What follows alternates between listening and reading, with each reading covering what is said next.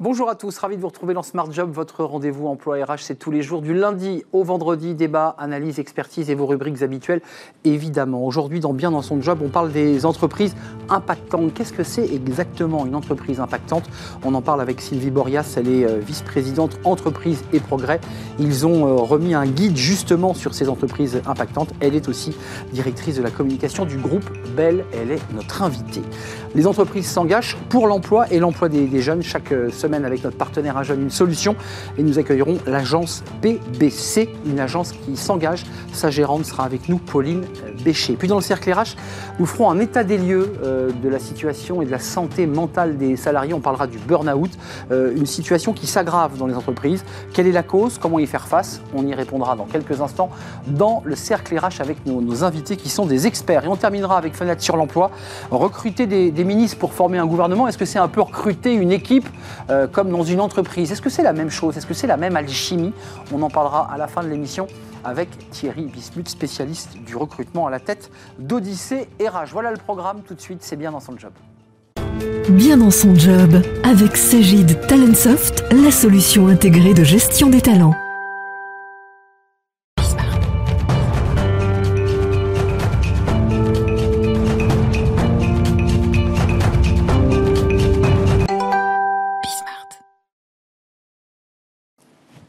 Dans son job. On va parler aujourd'hui d'un concept qui d'ailleurs n'est pas un concept, on va le découvrir dans quelques instants, des entreprises impactantes. Sylvie Borias, merci d'être avec nous. Alors, euh, vice-présidente d'entreprise et progrès, vous nous le direz, mais vous avez mené quand même depuis presque un an pendant le Covid euh, des sessions euh, en visio sur des thématiques, vous avez creusé un certain nombre de, sujets, et puis vous êtes responsable communication et RSE, c'est très important, du groupe Bell, avec ce livre, ce livret, hein, parce que vous l'avez baptisé le livret, l'impact euh, en acte de l'intention à l'action avec dix actes structurants, dix axes structurants euh, qui structurent cette pensée et qui, bah, on va en parler d'ailleurs, qui fait basculer l'entreprise. C'est ce que dit d'ailleurs un de vos responsables chez Bell, puisque vous avez un, nombre d'intervenants assez impressionnant, Schneider, Orange, Bell et quelques autres. Euh, et chez vous, hein, celui qui s'exprime au nom de Bell dit, attendez, Milton Friedman, il avait expliqué que globalement une entreprise, c'était pour faire maximiser le profit. Bah, il dit, bah non, Aujourd'hui, c'est pas ça une entreprise. Est-ce que c'est un peu ça qui guide vos pas aujourd'hui au sein d'entreprise et progrès? Est-ce que c'est un peu ça la philosophie pour y voir clair?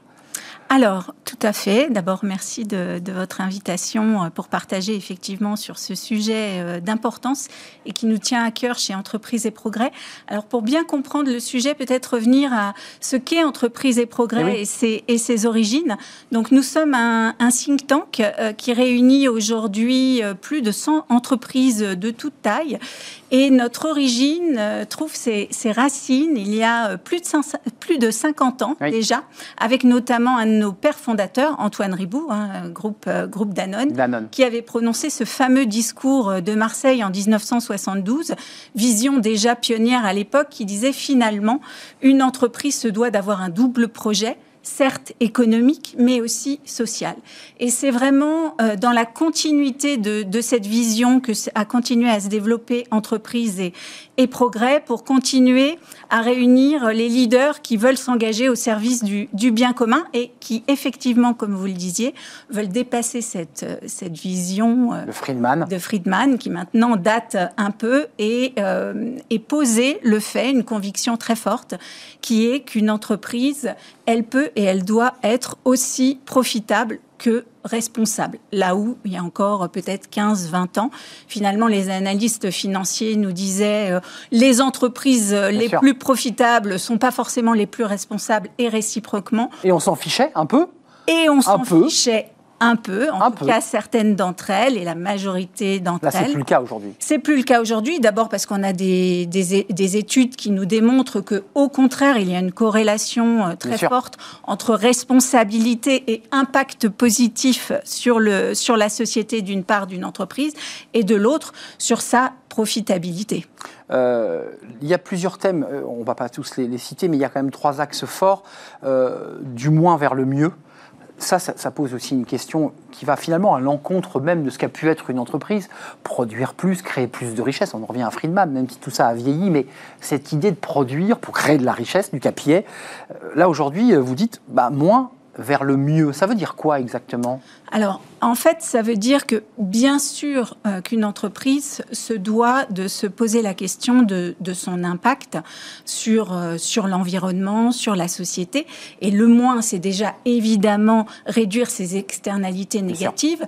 Mais maintenant, face aux attentes de, de, la société, des consommateurs acteurs, des hmm. citoyens. Des parties prenantes gouvernementaux des, hein, et politiques. prenantes, évidemment, du politique bah qui va accélérer la contrainte réglementaire. En fait, nous, ce qu'on dit, c'est que ça ne suffit pas ou plus. Et euh, on va même jusqu'à dire que c'est une question de, pérennité et qu'il y a aussi de la compétitivité à aller chercher pour les entreprises les plus pionnières qui n'attendront pas justement ces réglementations qui vont nous arriver euh, de l'Europe, sur lesquelles la France est d'ailleurs... C'est imminent. Hein. Tout à fait. Il y a beaucoup, euh, beaucoup de directives euh, en cours, euh, bah, notamment dans le cadre du Green Deal, dans le cadre des nouveaux reporting financiers et extra-financiers, la taxonomie verte, etc. Donc nous, on dit anticiper. N'attendez pas que les réglementations que ça vous tombe sur la tête tombent.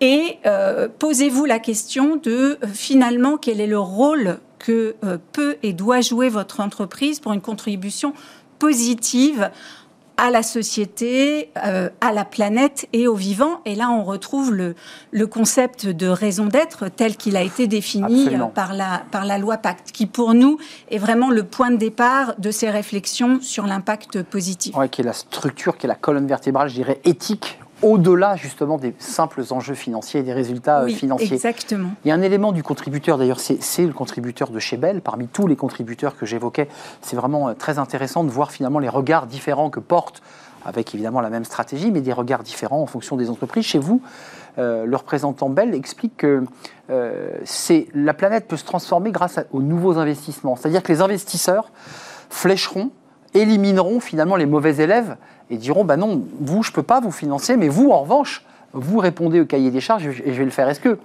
est-ce que c'est une réalité ça? Est-ce que la finance peut transformer et sauver le monde? Alors, euh, ça c'est nouveau à entendre hein, quand même. Hein. c'est nouveau, mais le, mouvement est là et on l'a vraiment euh, constaté quand on a interrogé les, les, dirigeants. On a aussi interrogé des, des, des patrons de, de fonds.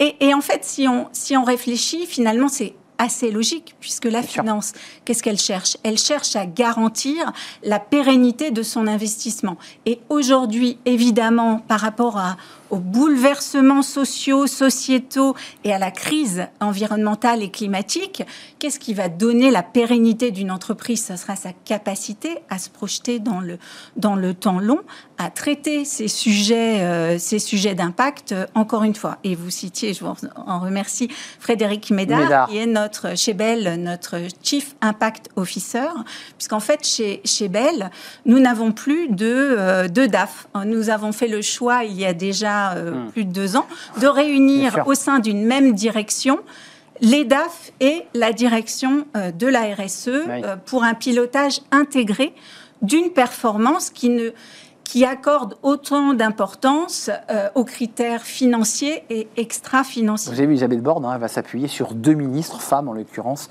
euh, Madame de Montchalin et, Agnès Pannier-Runacher, qui va travailler un petit peu dans l'esprit où on regroupe finalement les initiatives et on ne les sépare pas.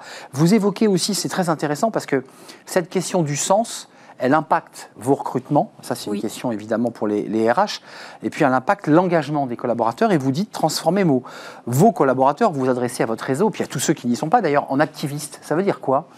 Ça veut dire que chez, euh, chez Entreprise euh, et Progrès, euh, nous le constatons tous les jours et je suis sûre que chez Smart Job, vous en avez déjà parlé, il y a vraiment cette quête de sens. Des, Clairement, nouvelles, bien sûr. des nouvelles générations, mais pas que. Hein, juste pour citer un chiffre, déjà avant même le Covid, nos fameux millennials étaient plus de 75% à, se à déclarer que finalement pour eux, les engagements sociaux et environnementaux d'une entreprise étaient plus importants que les salaires.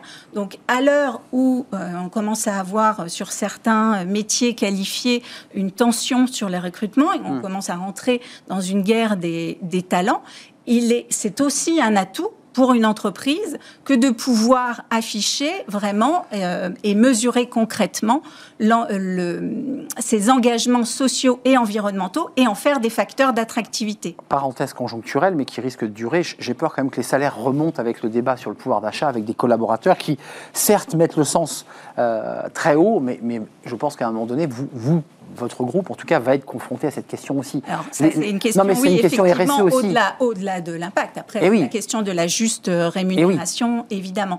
En tout cas, nous, ce qu'on dit aux entreprises, euh, à nos membres et, au-delà, c'est que penser l'impact, c'est aussi organiser ce qu'on appelle un mouvement impactiviste. Et ça, c'est une création, euh, c'est pas dans le DICO, ça. Hein. Alors, pas encore. Vous l'avez pas mis dans le DICO, ça. viendra, ça viendra peut-être. Ce serait. C'est pas mal. Belle, impactiviste. Une, une belle reconnaissance activiste au service de l'impact, évidemment. Et ça commence encore une fois par, euh, par les collaborateurs. Hein. Nous, nous, chez Bell, euh, on a défini notre mission déjà il y a, il y a longtemps, qui est de s'engager pour une alimentation plus saine et responsable pour tous. Et quand on fait des études d'engagement euh, en interne, sur l'ensemble de nos 12 000 collaborateurs dans le monde, on voit que c'est un facteur d'engagement énorme et les collaborateurs. Et qu'ils y croient, c'est important parce que c'est fondamental ça. Alors ils y croient parce que. Euh, non, mais ils sont engagés dans cette démarche. Tout à fait, parce qu'il se trouve qu'ils eh voient que dans leur job de, de tous les jours, on met en œuvre justement ce, ce, double projet et qu'on le et qu'on a certes défini des engagements, mais surtout que on les on les orchestre et on les met en œuvre. Donc vous avez raison. Entre mots et réalité, il y a.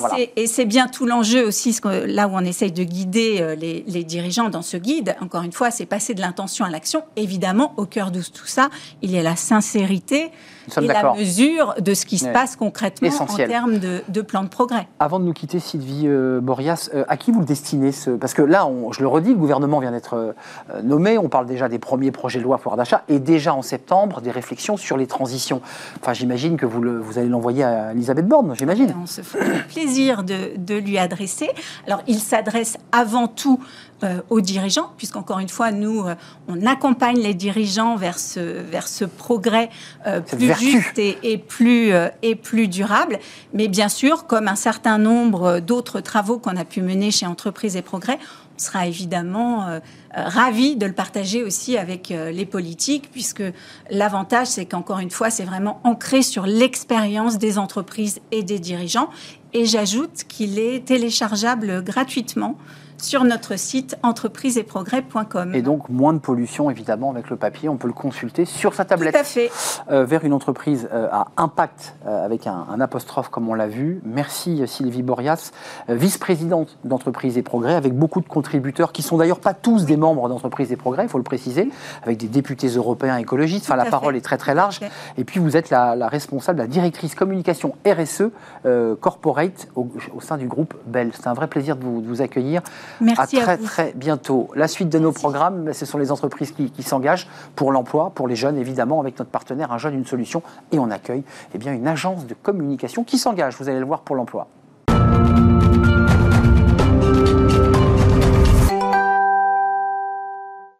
Les entreprises s'engagent avec notre partenaire Un Jeune, une solution. Aujourd'hui, on accueille une, entreprise, PBC, euh, l'agence, euh, une entreprise qui s'engage, et je vous présente euh, sa gérante et sa fondatrice, Pauline Bécher. gérante, alors, vous avez 30 ans, je peux dire votre âge Oui, bien sûr. et vous, l'aviez vous avez créé cette entreprise à 24 ans. C'est ça, exactement. Et, vous savez que vous êtes sur la chaîne Bismart, la chaîne des audacieuses et des audacieux. Est-ce que, avant de parler de votre entreprise, de la structure, est-ce qu'il est faut avoir de l'audace à 24 ans euh, pour monter sa boîte comme vous l'avez fait? Oui, je pense carrément. Il faut, il faut oser, il faut euh, casser les codes, il faut oser euh, sortir du terrain classique, du CDI après l'école, d'avoir un embauche dans une grande boîte pour faire ses preuves. Moi, je pense que l'expérience, euh, oser y aller, euh, ça m'a permis de, voilà, bah, de réussir et, d'en arriver là aujourd'hui. Euh, il y a un petit moment de vertige parce qu'auparavant, vous étiez free. Parce que comme on sort de l'école, on est free, on, a un ou deux clients, puis vous vous êtes dit, mais après tout, au lieu d'être en mono-client avec le même, autant que je propose mon service. Mais là, on change de paradigme. Il faut embaucher, il faut recruter. Enfin, ça, c'est des choses, dans une grosse boîte, ça se fait avec un service RH, mais c'est vous qui avez recruté vos premiers collaborateurs. Exactement, j'ai fait ça toute seule. Euh, je me suis, j'ai plongé, on va dire, dans l'océan. Euh, c'est vrai que c'est une expérience euh, qui. dans votre cas, c'est plutôt la Méditerranée, parce que vous êtes basé près oui, d'Aix-en-Provence. Oui, oui, la mer. M'autorise. Effectivement. Mais le, c'est un, oui, c'est un autre boulot que j'avais pas du tout prévu quand je me suis mis en freelance et quand j'ai dit, ok, je, je vais faire ça pour d'autres boîtes. Euh, et là, euh, bah, face euh, au recrutement, face à la gestion du personnel, à apporter de la justesse, à apporter des, besoins, répondre à des besoins, c'est vrai que c'est compliqué, mais si on se fait accompagner, comme je pourrais expliquer peut-être tout à l'heure, bah, ça fonctionne. J'imagine qu'on se souvient de son premier recrutement. C'est la première fois où vous, vous avez quelqu'un, vous dites, ça y est, c'est peut-être la première personne que j'embauche. Ça fait quoi c'est un, un pas, c'est un pas vers euh, l'entrepreneuriat véritable. On va ah dire, on passe de toute seule à, vraiment être accompagnée. Ça change tout complètement. Et on la peur de se tromper, la peur de, de, faire une erreur, j'imagine. Des peurs, euh, des interrogations. Et est-ce que c'est bien de, faire ça ou est-ce que je ferais pas mieux de rester toute seule? Euh, Mais j'ai aucun, aucun regret parce que sans les employés, bah, aujourd'hui, PBC l'agence ce ne serait pas là. PBC l'agence, c'est 24 salariés avec trois potentialités de recrutement parce que la communication, ça n'a pas été si simple pendant le Covid. Hein, les entreprises ont, un peu levé. Juste d'un mot, parce que je sais que ça vous tient très à cœur, euh, l'accompagnement, ça a été quoi pour vous l'accompagnement? Parce qu'un chef d'entreprise, que ce soit une entreprise du CAC ou une petite entreprise, ils sont souvent seuls, euh, femmes et hommes. Euh, vous avez été accompagné? Depuis le début, je me fais accompagner par des coachs, euh, par des coachs en finance, euh, même en développement personnel, par des coachs aussi, ben, aujourd'hui par une DRH qui est comme notre DRH, hein, qui est presque internalisée, même si elle est à son compte.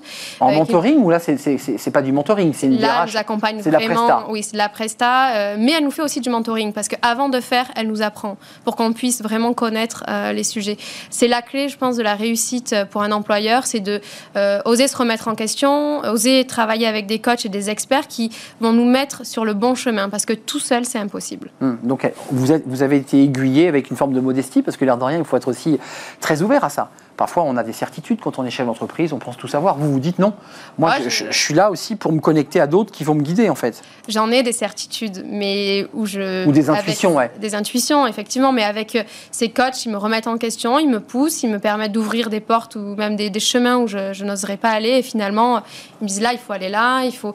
Ils, me guident euh, tout, en est, tout en suivant mes intuitions et aussi mes valeurs, parce que ça, c'est quelque chose d'ultra important. Alors, vos valeurs, c'est intéressant, parlons-en, parce que 24 salariés, 3 recrutement. Je ne sais pas si vous les faites par le biais de la plateforme Un jeune, une solution. Je, pense que, que, oui, parce que je pense que c'est un outil qui correspond finalement à votre, à votre esprit, à votre modernisme. Euh, vos engagements, c'est quoi? C'est le bien-être? C'est la qualité de travail? Comment vous le définissez? La, valeur numéro une, c'est le bien-être au travail. Je veux vraiment que tout le monde, euh, toutes les personnes qui travaillent avec nous, que ce soit fournisseurs, employés, euh, clients, euh, on ait le smile et qu'on on arrive à trouver de la justesse dans notre collaboration. c'est important pour moi de venir ben, au travail avec de l'envie, avec de la passion, même si c'est pas tout le temps. parfois, on, on, va moins bien, mais c'est normal. Et c'est de parler, de communiquer.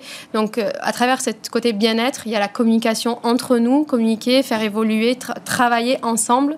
Et c'est du, pour moi, c'est du travail collaboratif. Mais ça, excusez-moi, c'est vachement intéressant parce qu'on parle beaucoup de la qualité de vie au travail. Ça, c'est lié à votre caractère ou c'est parce que vous pensez que pour l'amélioration, la performance de, de l'entreprise PBC l'agence, il faut faire comme ça, vous voyez? Parce que parfois, il y a un peu de... Pour les deux Vraiment pour les deux. Pourquoi? Bah, Parce que depuis petite, j'ai une maman qui m'élève qui dans le bien-être, euh, on va dire dans le développement personnel, qui m'a emmené voir des auteurs de livres, qui m'a fait lire des hmm. livres. Déjà connecté dans votre euh, adolescence et enfance. Exactement. On accompagne d'ailleurs des auteurs de livres euh, qui sont dans le développement personnel, qui nous permettent aussi bah, de parler de ça. mais aussi, je suis sûre que si les personnes viennent au travail avec... Ben, avec de l'envie, de la passion, forcément l'agence sera plus performante et du coup on pourra plus leur, proposer plus d'avantages, plus de, des salaires plus élevés, etc. Euh, j'ai une question assez traditionnelle parce que vous allez, euh, vous êtes en phase d'embauche là. C'est plus simple là, pour les trois suivants que, que la première, j'imagine. Là, vous savez dans quel secteur vous, vous recrutez. C'est quoi les, les, embauches? J'ai vu qu'il y avait quatre pôles stratégiques. Enfin, il y a neuf pôles euh, que vous avez qui structurent la boîte. C'est quoi les secteurs là où vous recrutez? Là, on recrute dans le community management, donc social media manager eh et, community manager senior. On les trouve, ceux-là, les fameux moutons à 5 pattes, à, cinq pattes, dans une région qui n'est pas Paris, pour le dire simplement, ou Lyon alors, on a beaucoup de CV, mais des personnes qualifiées et qui euh, finalement correspondent exactement aux besoins de l'agence actuelle. Euh, pas forcément.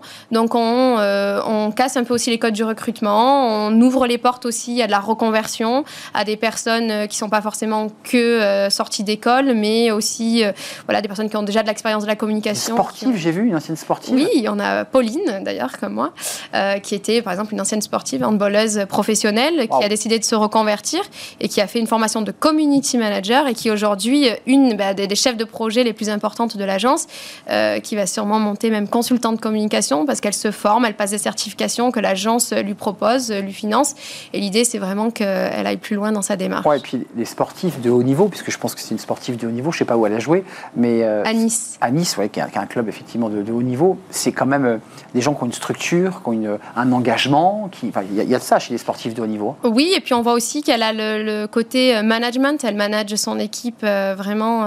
c'est elle sait comment jouer, comment. Ben voilà, on voit qu'elle a une expérience de vie qu'elle peut euh, transposer à l'agence et ce qui lui permet du coup d'aller plus vite. Euh, il y a plein de vie dans votre vie parce que vous êtes fondatrice du restaurant coworking chez Louis. Ça aussi, ça tout ça vient s'imbriquer aussi dans le, dans le, cadre de vie, dans le bien-être. C'est ça, totalement. Ce sont nos bureaux. En ça, c'est ça. Hein. Tout s'imbrique. Hein. Et puis vous dites, après tout, bah, pour être bien, il faut aussi qu'on ait un espace de, restauration. Précisons que la ville où vous êtes, c'est Lançon-Provence. Que par ailleurs, si mes informations sont bonnes, vous êtes conseillère municipale. Aussi à l'action sociale. À l'action sociale et euh, membre du comité de mission de la marque Terdoc. C'est ça. On est d'accord. Euh, dans 10 ans, vous voyez où, Pauline? Vous avez 30 ans, vous avez créé votre entreprise il y a presque 8 ans, 6 euh, ans même. dans 10 ans, c'est quoi? Vous, avez, vous êtes passé à autre chose? Non, j'espère qu'on sera euh, quoi, 150 salariés, euh, qu'on soit l'agence numéro une du territoire de la région sud et pourquoi pas même au national. Euh, j'aimerais vraiment créer une agence qui, aujourd'hui, on a des vrais process, on a les pôles, on a construit quelque chose de très carré. c'est carré, ouais. Voilà, on fournit pas juste du service à droite à gauche, on essaye de faire évoluer nos clients, que l'équipe évolue, que chacun vive une histoire et qu'on fasse avancer le bateau ensemble. Euh, donc j'espère qu'on sera encore plus nombreux, que voilà, de mois en mois on en on embauche des jeunes, des personnes en reconversion. Euh, on ouvre les portes à de nouveaux métiers aussi. Hein. Dernièrement, on a créé le pôle artistique avec les photographes, les caméramans. Auparavant, on sous-traitait. Aujourd'hui, on a souhaité les intégrer justement pour faire vivre une histoire des employés qui puissent profiter avec nous de tout ce qu'on crée et de co-créer ensemble l'aventure de l'agence on croise beaucoup de chefs d'entreprise et de femmes et d'hommes qui ont créé leur entreprise. Quand vous parlez, on a l'impression que vous êtes à la bonne place, que vous avez fait le bon choix. Il y a une forme comme ça d'épanouissement. Oui Je m'épanouis. Après, c'est pas facile tous les jours. Euh, vraiment, je dors pas beaucoup.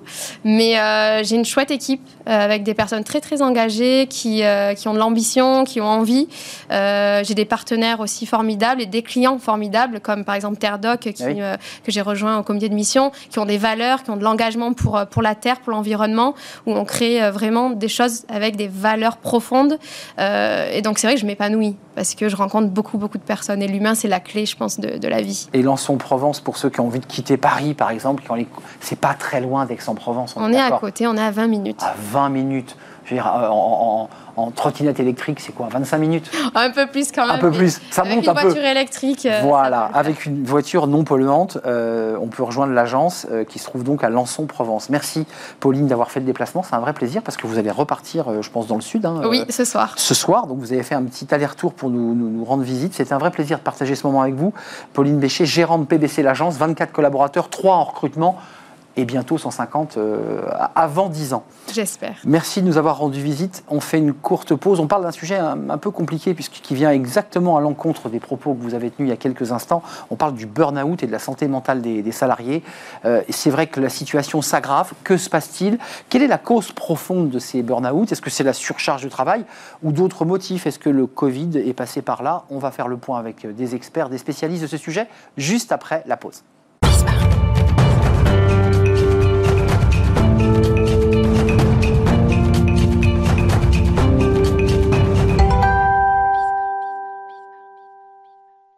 Le cercle RH, notre débat quotidien. On parle d'un sujet sérieux, grave, le, burn-out, ces situations de, dit-on, surcharge de travail qui, produisent finalement des effets dévastateurs sur le corps, un épuisement total et un arrêt de travail. On va en parler dans, le détail avec mes, invités.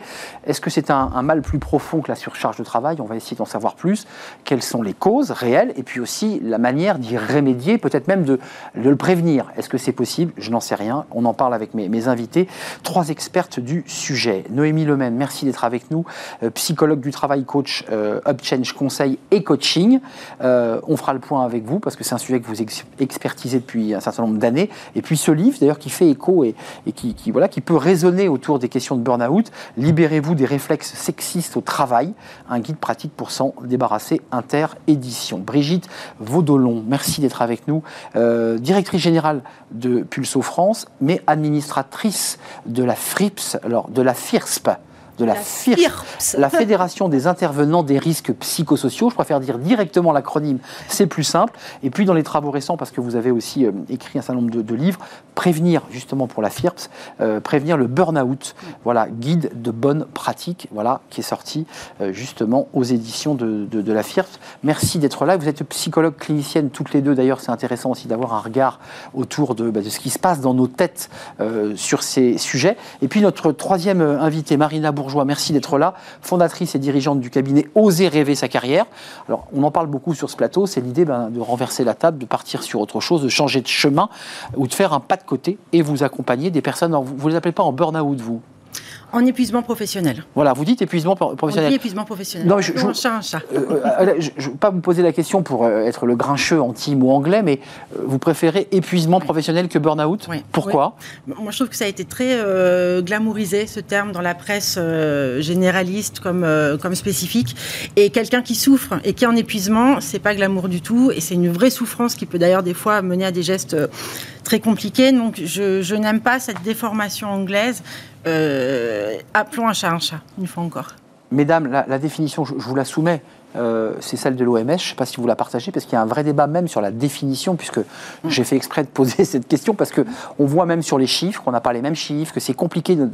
Euh, pour l'OMS, le burn-out se traduit par un épuisement professionnel et plus précisément un sentiment de fatigue intense, de perte de contrôle et d'incapacité à aboutir à des résultats concrets au travail. Chiffre un peu ancien de 2015, 480 000 le nombre de personnes concernées par la souffrance psychique, là on parlait de souffrance psychique, et puis chiffre empreinte humaine pour commencer à avoir un diagnostic 34% des salariés ont, euh, euh, ont eu un burn-out, dont 13% en burn-out sévère, soit 2,5 millions de personnes. Est-ce que vous validez ces chiffres? C'est gigantesque. C'est énorme, oui, c'est énorme. Alors pour les valider, hein, c'est ça c'est empreinte humaine. Hein. Ouais, c'est qu'il faudra avoir des mesures extrêmement précises, mais que ça augmente, oui, que ça, que, ça augmente de par la crise sanitaire, bien évidemment, puisque le burn-out, moi j'ai une définition dans la tête de 2018 de l'OMS qui, qui, qui dit que c'est le résultat d'un stress chronique dû au travail et d'un stress chronique qui n'a pas été géré. Et ça, c'est la définition de l'OMS 2018. Donc ça cumule. La, la, crise sanitaire est un stress énorme. Donc forcément qu'on s'attendait à en avoir et que forcément que ça augmente. Il y a une logique, une mécanique de logique. Même logique, on voit une progression de ces, Alors, il y a une progression sans aucun doute. Hein. La, FIRPS représente 22 cabinets hein, en prévention des risques psychosociaux. On constate tous avec des études en fait. Hein. Prévention. Alors les études, elles sont comme celles que vous citez d'un cabinet ou d'un autre, et on ne sait pas ce qu'on mesure. On mesure jamais les mêmes choses. En fait, le burn-out, c'est pour ça qu'il n'y a pas de consensus au niveau européen, il n'y a pas de consensus au niveau international, parce que on ne prend pas les mêmes critères. On n'a pas les voilà. Donc euh, on parle d'un phénomène qui existe bien qui se qui s'aggrave. Là, on est tous d'accord pour ça, mais pour le chiffrer, vous pouvez dire 34, vous pouvez dire 28, vous pouvez dire 40. Ça dépend de ce que vous prenez comme référence en fait. Et c'est jamais les mêmes. Juste un mot, l'État. Euh, enfin, excusez-moi. Qu'est-ce que dit la loi? Parce que c'est une question qui me taraude. On, a une rubrique Smart et Réglo avec des avocats. Mhm. Est-ce que le législateur a, a, statué, a, fait voter des lois pour définir un peu ce cadre? Ou est-ce que bah. c'était assez flou? Visiblement, ça l'est. Pour le moment, en tous les cas, il n'y a, a, aucun texte de loi, hormis un article. Euh, euh, qui, qui prévoit la, potentielle reconnaissance de, du burn-out. Potentiel. C'est-à-dire qu'aujourd'hui, l'OMS reconnaît l'existence du burn-out. Et d'ailleurs l'a relié il n'y a pas très longtemps à la notion de travail alors qu'avant la notion était floue. Euh, aujourd'hui en France, ça n'est pas reconnu comme une maladie professionnelle, d'où aussi le- la difficulté d'avoir des chiffres solides. Exact. Parce qu'aujourd'hui, quand vous êtes épuisé, faire reconnaître votre, euh, votre burn-out, c'est un parcours du combattant. Et beaucoup, du coup, face à ce parcours qui arrive, n'iront pas. Parce qu'ils ne sont pas en état. Mais il y a donc problème de reconnaissance évidemment de l'institution de- pour définir vraiment un cadre, et puis un problème d'indemnisation, de prise en charge de cette maladie. Parce que parlons un peu argent. Enfin, je veux dire, Oui. euh, le parcours du combattant, ça commence chez le médecin qui lui dit mais vous êtes dépressif, bah non, pas tout à fait, c'est pas tout à fait ça, et ainsi de suite. C'est un vrai sujet ça. C'est un vrai sujet, d'autant plus que c'est pas une maladie, c'est pas reconnu comme une maladie, Eh c'est un syndrome, puisque c'est un ensemble de symptômes un peu flous. Donc on ne sait pas très bien, comme vous disiez tout à l'heure, Brigitte, euh, on ne sait pas très bien le, le- le mesurer. Donc euh, oui. Mais on parle dans le vide. Enfin, je- un- non, on n'a pas d'envie parce qu'il y a des vrais symptômes de vraie souffrance. C'est-à-dire qu'à un moment, les gens, il y en a, ils ne fonctionnent plus. C'est une panne. Ça s'arrête. Ils peuvent plus se lever.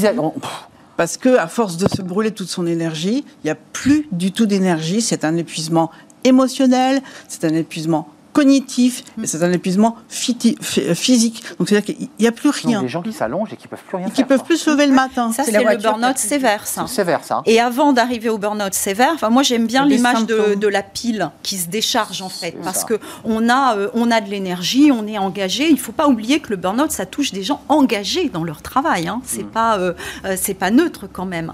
Et, euh, Mm. Donc, qui et la croient, pile se qui y croient. y croient, Voilà. qui Les font des efforts, qui euh, qui euh, qui ont envie de, de réussir, De faire euh, bien. qui ont envie de faire bien et qui, euh, et, et qui épuisent leur énergie petit à petit. Donc avant d'arriver au cas sévère de burn-out euh, dont, dont parle Noémie, il y, a, il y a tout un processus et, et j'aime bien aussi resituer le burn-out comme un processus parce que ça permet aux gens, euh, individuellement et collectivement en entreprise, ça permet de se donner des repères et de le prévenir. prévenir. De prévenir, Eh oui. mais oui, J'allais venir. parce que faire un burn-out euh, sévère, euh, on en prend pour des mois et des mois. de Faut pas dire des années. hein. On a eu un Mais oui, invité euh, Mais oui, qui a eu la carrière brisée et qui euh, a mis des années à se relever. Avec Donc, les dommages collatéraux aussi, hein, qu'on peut familiaux, hein. familiaux. euh, quand on est chef d'entreprise, par exemple, parce qu'on parle beaucoup des actifs salariés, mais quand on est dirigeant, patron ou euh, un freelance, un indépendant qui fait un burn-out, les conséquences sont, sont terribles. Parce que là, c'est une cascade en chaîne de. Il a moins de remparts de Ouais, sécurité. Un salarié, terrible. effectivement, la Sécu. euh,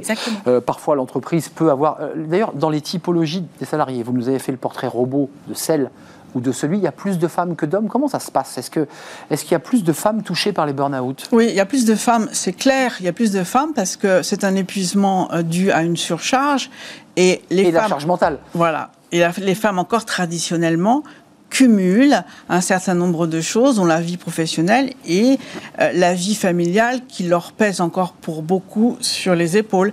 Et ça a été accentué avec la crise sanitaire, parce que pour beaucoup, on s'est rendu compte que qui s'occupait encore beaucoup euh, des enfants, de l'école, euh, de la nourriture, tout, devoirs, de... tout en, en faisant son job euh, et, et tard le soir, c'était encore les femmes. Mais je, je pose une question naïve parce qu'on n'a peut-être pas tous les quatre assez de recul, mais dans les années 50, il n'y avait pas de burn-out? Ou- Alors, on Les n'avait pas, travaillaient moins. on n'avait pas mis on nom? a commencé à en parler dans les Vous années pas le droit. 70, du 70. burn-out. Pour Dans les années aidants. 70. Pour les Ouais. aidants, les C'est soignants. euh, c'est un psychiatre américain, euh, Freudenberger, qui a commencé à en parler dans les années 70, et c'était pour des aidants. C'est des gens qui étaient au contact de, de toxicomanes euh, et qui arrivaient super motivés pour sauver le monde, pour tirer les gens de là, etc. euh, et qui, en fait, au bout de, de quelques temps, s'épuisaient et disparaissaient, en fait. Et c'est lui qui a appelé ça burn-out. Voilà. Et C'est lui Oui. qui a appelé ça burn-out en raison, effectivement, comme, comme euh, Brigitte disait, de la- de l'absence d'énergie. Ouais. C'est-à-dire Le qu'il n'y a feu plus est de parti, carburant. Voilà. Toute l'énergie était brûlée, il n'y a plus de carburant. Comme, euh, Mais euh, ju- juste pour. euh, parce qu'il y a des entrepreneurs qui nous regardent, des RH, qui, qui se sentent concernés par cette question du, du burn-out. On doit l'imputer à l'entre- à l'entreprise, cette situation. Est-ce que c'est pas plus compliqué que cela? Je ne sais pas de minimiser la place et le rôle de l'entreprise, mais est-ce qu'il n'y a pas des éléments, et là il y a des psychologues, qui, qui sont des éléments, euh, des éléments inhérents à la vie privée, parfois à une rupture, parfois à des enfants difficiles, et qu'on en- on transporte cette fois-ci dans l'entreprise et qui génèrent le burn-out Enfin, Est-ce que vous voyez ce que je veux dire? Ah, ça serait une erreur, à mon sens, que de parler des événements privés Oui. euh, qui favorisent le burn-out. Parce que dans le burn-out, euh, je pense qu'il faut être très clair qu'il y a une composante professionnelle. Donc forcément, s'il y a une composante professionnelle, il y a une part de responsabilité de l'entreprise et il y a une part de responsabilité de l'individu, de là où il situe le travail dans sa vie. C'est ça, on est, bien d'accord. Voilà. C'est la distance qu'il va mettre ou pas avec Ouais. son travail. Vous êtes d'accord L'entreprise, Absolument. elle a, elle, elle a une responsabilité. Elle a une responsabilité qui est en tous les cas de mettre des conditions optimum pour ne pas que ça arrive, Mmh. déjà d'un côté, en amont, et quand ça arrive en aval, euh, de préparer la reprise des salariés qui ont été arrêtés. En moyenne, vous, vous le disiez, c'est très très long, ça peut être entre 3 et 18 mois la moyenne. Donc 18 mois, vous imaginez, c'est énorme. Arrêter, plus accompagnement psychologique, plus et tous les euh, frais, en effet, tout ça qui induit le. Hein. Et l'entreprise, les services RH et les managers doivent, à mon sens, en tous les cas, être formés aussi à ce, euh, à ce syndrome et ses conséquences et à la difficulté de la reprise psychologique et physique, physiologique pour un salarié quand il reprend, parce qu'en règle générale, il a extrêmement peur et ce- Quelle angoisse, c'est évidemment. une angoisse terrible. Totale. Ouais, ouais. Il a peur et puis il peut avoir tendance à reglisser sur sa pente savonneuse. Exactement. Parce que, Il va, il va continuer, bien sûr. parce Ouais. que si ça n'a pas été bien travaillé, c'est une tendance chez certaines C'est un personnalités de se C'est un surinvestir. trait de caractère Il y a quelque chose comme ça de. Je ne sais pas, vous êtes des Mm. psychologues. Est-ce qu'il y a- euh, est-ce que vous dites qu'il y a un terrain fertile qui est propice à la création des burn-out ou de l'épuisement professionnel Et puis, est-ce qu'il y a des traits de caractère? Est-ce qu'il y a des typologies? On a vu des femmes euh, très motivées, très. Oui, oui. a un trait Moi, je dirais que c'est une rencontre entre effectivement une personnalité et un contexte. La personnalité, c'est quoi?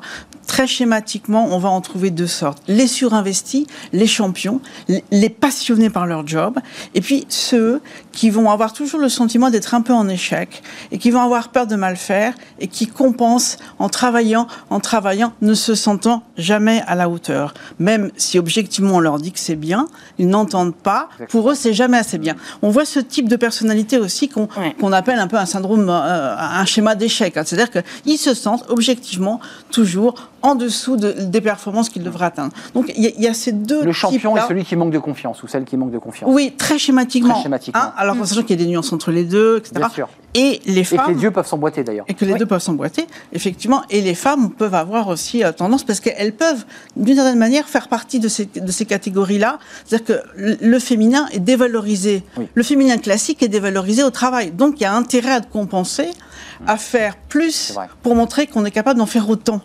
Donc, elles vont avoir cette tendance-là, celles qui sont Et ambitieuses et, donc qui veulent réussir. régime.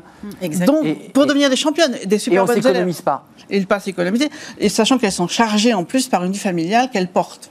Moi, j'aime bien le, le- pardon, Mar- le, le- Marina. le terme que, euh, que vous employez de compensation, parce que c'est vrai qu'il y a- il y a- on voit quand même toujours un phénomène de suradaptation, c'est-à-dire que la personne va être en sur-régime, en surinvestissement, en- Les personnes ensuite en surmenage.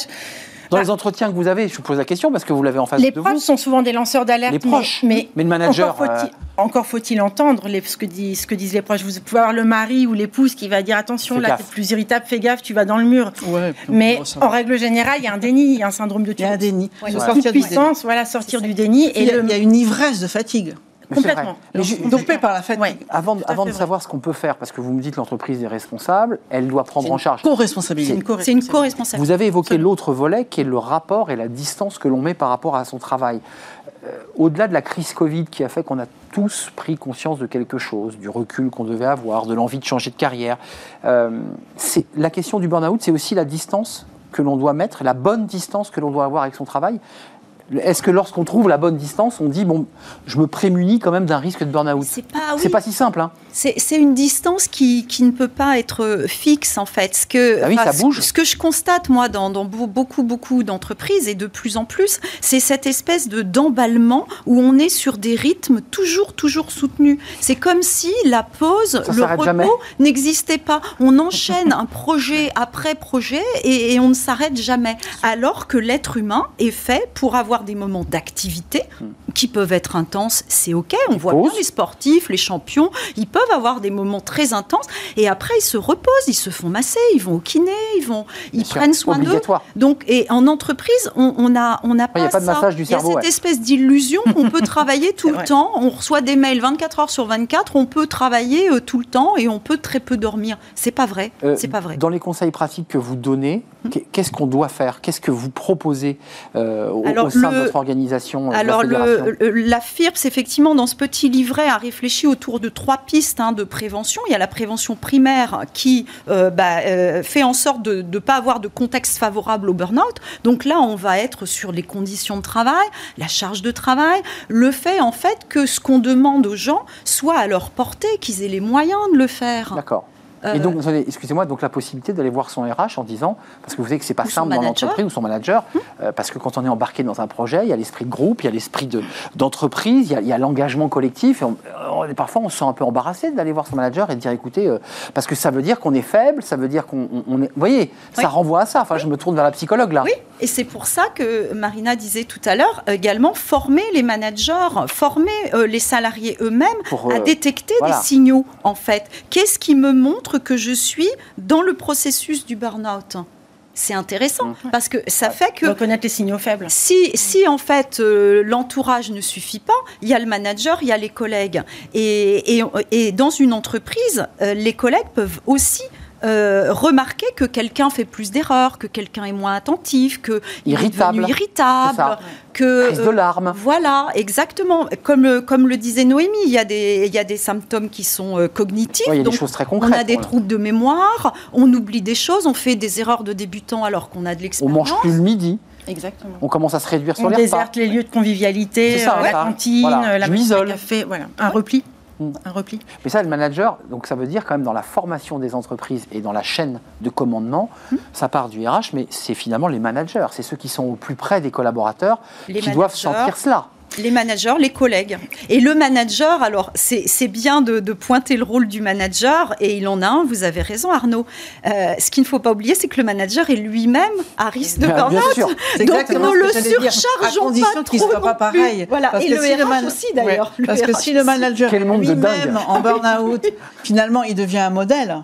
Ouais. En fait, Euh, ouais. Oui, et C'est ça, le si danger. Si le Ouais. PDG le- est un, est- un, personnage, un champion qui travaille comme un fou, bah, il peut entraîner aussi euh, les gens Mais dans, dans on a cette de nouvelles, dynamique-là. euh, Marina. On a de nouvelles casquettes qui arrivent en entreprise aujourd'hui, parce qu'il y a de grosses entreprises qui mettent en place des- ce qu'on appelle des bienveilleurs. Oui, les Des chief officers. Non, euh, c'est très différent. Le chief, le CHO, lui, il va, il va s'occuper, en gros, je, je- je résume, hein, mais de la bonne ambiance, de la bonne cohésion, etc. Le bienveilleur, c'est une personne qui va être prise, prise parmi tous les salariés euh, et qui va être une sorte de référent. Une qui va- sentinelle, quoi. de sentinelle, c'est exactement ça. ça. Et qui a pour rôle de renifler, justement, et de repérer Ouais, les sent- salariés à risque Un et peu, de les un peu aiguiller. psychologue, un peu. Il sent les choses quand même. Il faut, faut aimer ça. Oui, en règle générale, ce sont des personnes qui sont plutôt très peu empathiques. Empathique, quoi. Très Il faut aller chercher Ouais. les gens. Absolument. ouais. Oui, oui, bien sûr. Mais Bien sûr. je vous pose ma question parce que ce sujet burn-out, euh, mot que tout le monde ne partage pas d'ailleurs, années 70, on est dans une recrudescence. Qu'est-ce qui s'est passé? Est-ce que c'est l'effet Covid? Est-ce que c'est une prise de conscience un peu existentielle sur le sens que je donne à ma vie? C'est-à-dire que je veux plus me remettre la tête dans le guidon comme je l'ai fait. Il y a de ça. Euh, c'est quoi les... Bah, Il y a de tout ça, à mon avis. hein. Déjà, n'oublions pas, on est encore dans cette crise-là. C'est-à-dire que les entreprises sont en train d'en sortir. C'est-à-dire que les entreprises ont du mal, elles ont du mal à recruter, euh, elles ont du mal à faire avancer les projets, euh, les managers sont épuisés, ils ont des démissions dans leur... Ils ne trouvent pas des gens pour les remplacer. Donc, on est peut-être sorti de la crise Covid, mais on n'est pas du tout sorti de la crise du travail parce que eux, ils sont restés un peu en état de guerre, même si il faut Ouais. cesser les métaphores guerrières au- parce que notamment au travail, on n'a pas le droit Ouais. d'avoir le même niveau de perte. hein. La guerre, c'est la guerre, mais pas au travail. Mais ils sont encore dans cette dynamique-là où il faut, il faut s'arracher pour, pour sauver la boîte. Mais en fait. les, les burn-out, c'est quoi? C'est les blessés sur le champ de bataille euh, professionnel? C'est- un peu ça la métaphore que que- qu'on file là? C'est ça, c'est un petit peu ça. Ce sont les, ce sont les blessés sur. euh, oui, oui, c'est ça. C'est terrible. Ce sont des blessés, ce sont des effondrés, ce sont souvent des oubliés. C'est ceux qui sont allés au front souvent, hein. ceux qui sont au Ouais, front ça. justement. Mais Et ça, c'est important de le dire. Les oubliés, c'est-à-dire que dans votre typologie, et je, je pose la question aussi avec tous les acteurs du- de, de la FIRSP, euh, c'est- les retours qu'on a, les entreprises soutiennent ou pas? Ils ont l'impression qu'ils ont été accompagnés, qu'ils ont été entendus, ou globalement, une Très fois que la... C'est ça, Sincèrement, nous, très très peu dans ce que Ben, l'on voit les en le problème, Peu. c'est que les entreprises beaucoup culpabilisent en fait. hein. Donc on cache la poussière sous le tapis un peu Ouais, parce qu'il ouais. y a un phénomène de culpabilité et de honte et c'est ça dont il faut sortir. C'est-à-dire que Ouais. quand on en a un dans, dans, dans, dans, dans, dans son équipe, il ne faut pas se sentir coupable en, tant- en tant que manager d'en avoir un parce que la culpabilité c'est une ma patate faute. chaude. Oui. On se refile et qui empêche de résoudre les problèmes. Dans votre réseau, côté FIRSP, c'est pareil Vous avez le sentiment on que l'entreprise se sent un peu en porte-à-faux? Alors, on, bah, on- a, on a estimé euh, en- entre collègues de la FIRPS qu'il y a environ euh, la moitié des, des retours au travail qui ne sont pas euh, concluants en fait quand on a fait un burn-out.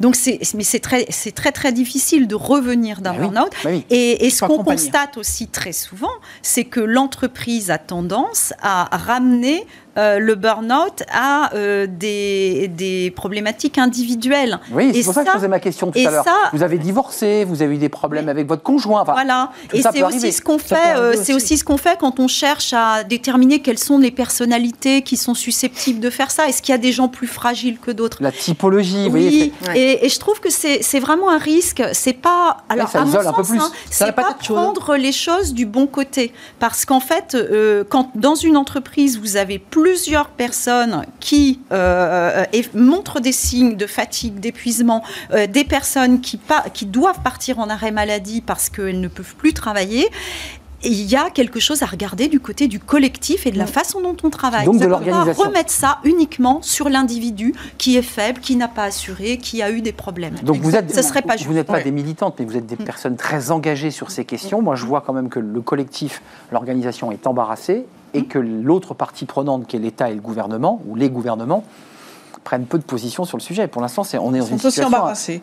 Tout le monde est embarrassé. Enfin, on en parle. Cher. C'est ça, c'est un coût énorme pour la collectivité. Ah ben c'est énorme. C'est aux, dernières élections euh, présidentielles, pas celle-ci, mais celle d'avant.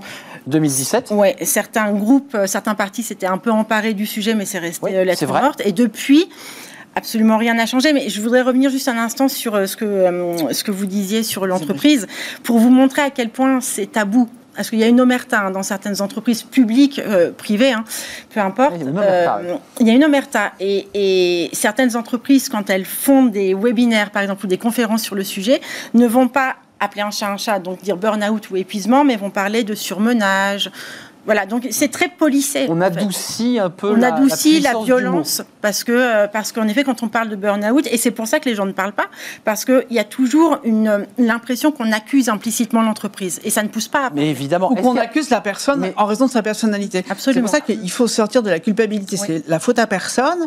C'est une recette à un moment donné qui a, mal tourné. Exactement. Et ça, c'est votre boulot, Noémie et, Brigitte, c'est quand même de dire à la personne qui elle est partie, est embarquée dans les espèces de de, de toboggans, de cercle vicieux cercle vicieux qui sent qu'elle glisse, de lui expliquer que elle aussi, c'est pas de sa faute. Parce que c'est pas de sa faute. Euh, l'entreprise se sent coupable, elle se dit peut-être qu'on a manqué quelque chose, probablement, mais, mais celui qui le vit se dit mais c'est de ma faute. Bien sûr. Là aussi, j'ai pas été à l'auteur. Enfin, vous devez l'entendre. Ah oui, parce qu'ils sont toujours comme ça, de toute façon. Exactement. Problème. Ils sont jamais. Comment on les fait débrancher? Comment on leur permet de alors c'est pas simple visiblement de revenir dans l'entreprise euh, drapé d'une autre euh, voilà d'autres d'autres habits. Il faut les sevrer à un moment donné quasiment parce qu'il y, y, a aussi des, des, des drogués du boulot en fait ah oui il y, a, une addiction un peu hein, et même en télétravail il y en a qui sont ça a été travaillé en open bar hein, pour euh, pour les addicts hein, c'est-à-dire que euh, plus personne pour les surveiller donc on y va à fond. Donc on a des gens qui ont fait des burn-out en étant chez eux. Oui que l'entreprise peut dire mais attendez mais je peux pas me l'empêcher de travailler. Il envoyait des mails à minuit. Bah nous on lui a dit de pas le faire. On a bien un mail. c'est pour ça que je vous ai dit les deux. Co-responsabilité. Co-responsabilité. Brigitte l'a dit, Marina l'a dit, on est tous en face. C'est important de l'entendre. C'est co-responsabilité. Donc de l'éducation aussi et des organisations qui doivent quoi Faire des conférences Qu'est-ce qu'on doit faire avant de nous quitter Quel, oui, quel conseil vous donnez Informer, sortir du déni, informer, mettre des mots sur les choses et surtout déculpabiliser. S'il y a un problème, il y a une solution. Donc on est ensemble à chercher les solutions. Quand vous dites déculpabiliser, c'est côté salarié ou personne, mais au, côté entreprise. Il y a des dysfonctionnements si, si on arrive là. Mais ça veut dire qu'on va travailler ensemble pour rendre le système plus fonctionnel. Brigitte Vaudolon euh, et, Marina, pour, pour terminer peut-être, euh, quels sont les conseils que vous donneriez là euh, pour à la fois les personnes qui nous écoutent et les entreprises? Donner aux, personnes la possibilité effectivement de faire le point à un moment donné de là où elles en sont par rapport à leur niveau de stress, là où elles en sont par rapport à leur travail. Ça peut être restaurer des, des entretiens aussi sur le sujet. Enfin, il y a des solutions parfois très simples. Plus d'entretiens, donc. Voilà, des autodiagnostics, des entretiens et, et euh, une culture du, du bien-être. Enfin, le fait d'oser aborder le sujet du stress. Sans tabou. Le, fait d'oser aborder à quoi mène le stress chronique. Parce que finalement, le burn-out, euh, Noémie l'a dit, c'est euh, un stress chronique qui n'a pas été géré. Hum. Donc, euh, reprendre tout simplement euh, des choses, euh, des choses euh, sans parler des maladies cardiovasculaires, parce que le stress. Parce que le résultat du stress, ça engendre d'autres problèmes de d'autres maladies. Qu'est-ce que vous avez envie de, dire là? Qu'est-ce qu'on doit faire? Parce que l'Assemblée nationale n'est pas arrivée il est possible qu'une commission euh, se penche sur cette question du burn-out et fasse des, recommandations, une loi, des choses plus cadrées peut-être? Bah, La reconnaissance de la maladie professionnelle, bah en tous les cas facilitée. Euh, il ne s'agit pas de l'accorder automatiquement, mais en tous les cas facilitée, parce que là aujourd'hui les conditions sont vraiment drastiques. Euh, et puis c'est la culture aussi de l'exemplarité en entreprise. C'est-à-dire qu'un manager qui va dire à ses troupes, euh, qui va admettre de dire là je suis fatigué, là je peux pas, et eh ben ça rayonne. Ensuite ça redescend sur tout le monde et du coup les salariés vont s'autoriser. C'est très compliqué hein, ce changement de culture, mais euh, moi j'espère qu'il se fera parce que c'est aussi comme ça que les choses après se, se, disséminent dans l'entreprise. En tout cas, les chiffres sont alarmants et j'ai quand même le sentiment que le fait qu'on le médiatise donne, donne, un effet un peu loupe aussi. Plus on en parle, plus on a des chiffres. Et c'est vrai pour d'autres sujets sur les questions. Du déni, plus on va avoir des, gens qui vont se déclarer. je pense aux agressions à l'égard des femmes et des violences faites aux femmes. On n'a jamais eu autant de cas déclarés parce que la parole se libère. Voilà, on peut et nommer. Que, et que ce type d'émission y contribue. En tout cas, merci mesdames, c'était un vrai plaisir de partager ce moment avec vous. Brigitte euh, Vaudolon, euh, DG de Pulso France, et vous étiez avec la casquette d'administratrice de la Fédération des intervenants des risques psychosociaux, avec ce travail sur la prévention euh, des euh, burn-out, du burn-out. Merci à vous, merci à Marina Bourgeois, euh, fondatrice, dirigeante de votre entreprise Oser rêver sa carrière. Ça va, vous êtes en pleine forme. Tout va bien. Vous êtes épanoui, tout va bien. tout va bien. Burn-out, avec ce le me comprendre et en sortir, mon journal Béquille, pour aider. Et puis je remercie Noémie Lemaine, psychologue du travail et coach Change Conseil, avec votre livre alors, qui est un peu connexe sur le sexisme au travail, qui est un autre sujet important qui peut d'ailleurs provoquer des burn-out. Merci à vous trois. Merci. On a pris un peu de retard. La fin de notre programme, c'est Fenêtre sur l'emploi. on, est en train on a composé un premier gouvernement. Est-ce que c'est la même chose quand on compose une équipe dans une entreprise? Est-ce que le Premier ministre fait la même chose dans son recrutement? On en parle tout de suite avec Thierry Bismuth.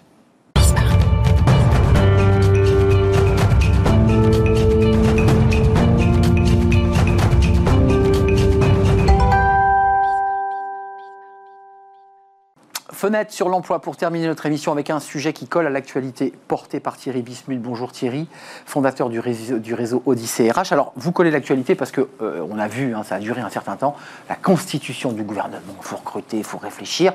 Est-ce qu'on peut l'assimiler finalement, vous qui êtes dans le recrutement, à la, mise en place, à la création d'une équipe ah bah Pour moi, c'est une semaine magique. C'est une semaine bah. magique. Moi qui adore coller l'actualité pour en retirer des conseils pour les recruteurs et pour les candidats, je dois avouer que cette semaine, elle arrive, euh, elle arrive très rarement. C'est vrai que constituer un gouvernement et recruter une équipe, il y a des éléments de comparaison et peut-être que pour une fois, le secteur privé peut s'inspirer des bonnes pratiques du gouvernement. On a, on a souvent tendance ah à penser que le privé fait tout bien et que le public devrait s'en inspirer. Mmh. J'ai peut-être quelques pistes, et c'est pour ça que je suis là aujourd'hui, pour dire qu'il y a peut-être quelques pistes de bonnes pratiques au sein du, des gouvernements en général, pas celui-ci en particulier, en matière de recrutement. Euh, est-ce qu'il faut recruter le meilleur? Parce que c'est quand même la question qui est posée à l'entreprise. Ou sécuriser en employant les bons soldats disciplinés Là, on voit qu'il y a un, mi-figue, mi-raisin dans le gouvernement. voilà, la première, la première réflexion qu'on se pose quand on recrute ou quand on constitue un gouvernement, c'est est-ce que j'ai intérêt à prendre le meilleur de la bande? Et on voit tout de suite l'intérêt, c'est qu'il va faire avancer mon projet, ma société, mon entreprise avec un grand S ou un grand E. Et l'inconvénient, on le voit tout de suite, c'est que me fera-t-il de l'ombre dans un, deux ou cinq ans, par exemple hein? Je ne sais pas à qui vous pensez, mais voilà. il y a Est-ce que je recrute à Neuilly ou Angers, quoi ou par ailleurs, est-ce que euh, je prends quelqu'un qui n'est pas forcément incompétent, mais qui sera plus discipliné, plus discret, et qui du coup va me permettre de continuer de briller moi-même? Là, c'est une première question qu'on peut se poser, quelle que soit l'équipe qu'on doit constituer. Et elle est difficile à trancher pour un recruteur, cette question, parce que la réponse est souvent inconsciente. Euh, je connais, moi, aucun recruteur qui me dit je ne vais pas prendre celui-ci parce qu'il est trop bon et il risque de me faire de l'ombre.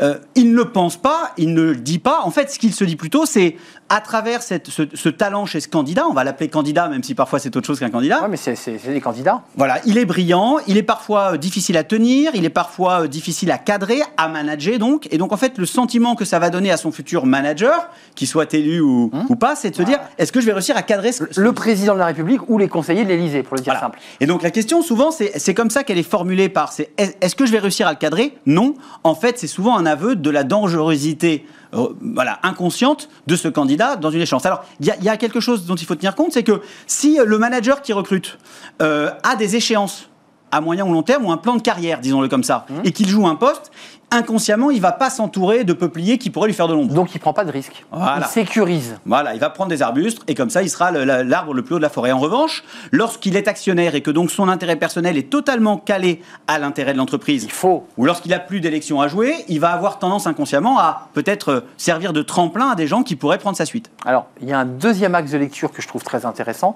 dans votre analyse, c'est additionner ou multiplier. Ça, c'est passionnant. Oui, alors disons-le d'un mot pour que tout le monde comprenne très vite cette formule. 3 euh, et 4 sont des chiffres plus petits que 5 et 6. Pourtant, 3 x 4, c'est plus grand que 5 plus 6. Hum. Et donc, ça, jusque-là, j'ai compris. Et voilà, bon, bah, c'est super. Et en fait, l'idée, c'est de se dire, est-ce que lorsque je recrute quelqu'un, j'ai intérêt à prendre le meilleur à ce poste? Ou est-ce que j'ai intérêt à prendre quelqu'un dont les qualités humaines ou les compétences vont venir multiplier ou, euh, euh, ou multiplier celles des autres? Je prends un exemple tout simple. Euh, et un peu caricatural, mais qui dit les choses. On va avoir des jeunes loups, ça ne veut pas dire qu'ils sont jeunes, mais on va avoir des jeunes loups qui souvent ont des ambitions très individualistes. Et donc en fait, ils vont plutôt venir additionner leurs compétences, leurs ambitions à un collectif, et des vieux lions, qui ne veut pas dire qu'ils sont vieux, c'est une posture, ou des vieux singes, qui vont avoir tendance plutôt à vouloir partager leur savoir-faire, apprendre à faire la grimace aux autres. Et donc quand on monte une équipe... Bah, c'est pas parce qu'on est un vieux singe qu'on veut partager avec les autres, hein, si je peux me permettre. Bien sûr. Enfin, c'est vrai dans, dans le gouvernement. oui, c'est pas mais- faux. C'est pas faux. Mais disons que euh, dans mon jeune loup, dans mon vieux singe, c'est moins l'âge qui m'intéresse que finalement la posture du candidat, qui est de dire qu'on a des gens qui viennent avec un projet individualiste et qui vont finalement apporter très peu à l'équipe et beaucoup à eux-mêmes, Hmm. et d'autres en revanche qui vont infuser leurs compétences, leurs valeurs à un collectif. Et donc ça, c'est intéressant parce que quand on, moi, je connais aucun recruteur qui m'ait dit j'ai pris le moins bon des trois. Mais il va apporter plus aux autres. Le recruteur, il finit toujours par recruter celui qui, euh, à ce poste, lui semble meilleur. C'est-à-dire qu'en théorie, on a tendance à vouloir multiplier les compétences, mais en pratique, on les additionne. Mais euh, additionner et multiplier, vous auriez pu rajouter votre analyse, soustraire, parce qu'il y a certains. ou diviser. re- re- ou diviser. Oui. Parce que vous pouvez recruter quelqu'un qui, pour le coup, va rien vous apporter, même s'il correspond à.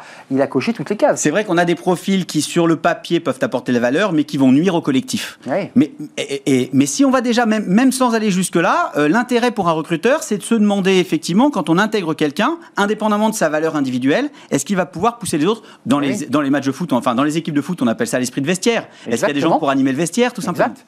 Euh, troisième source d'inspiration, celle-ci elle est intéressante.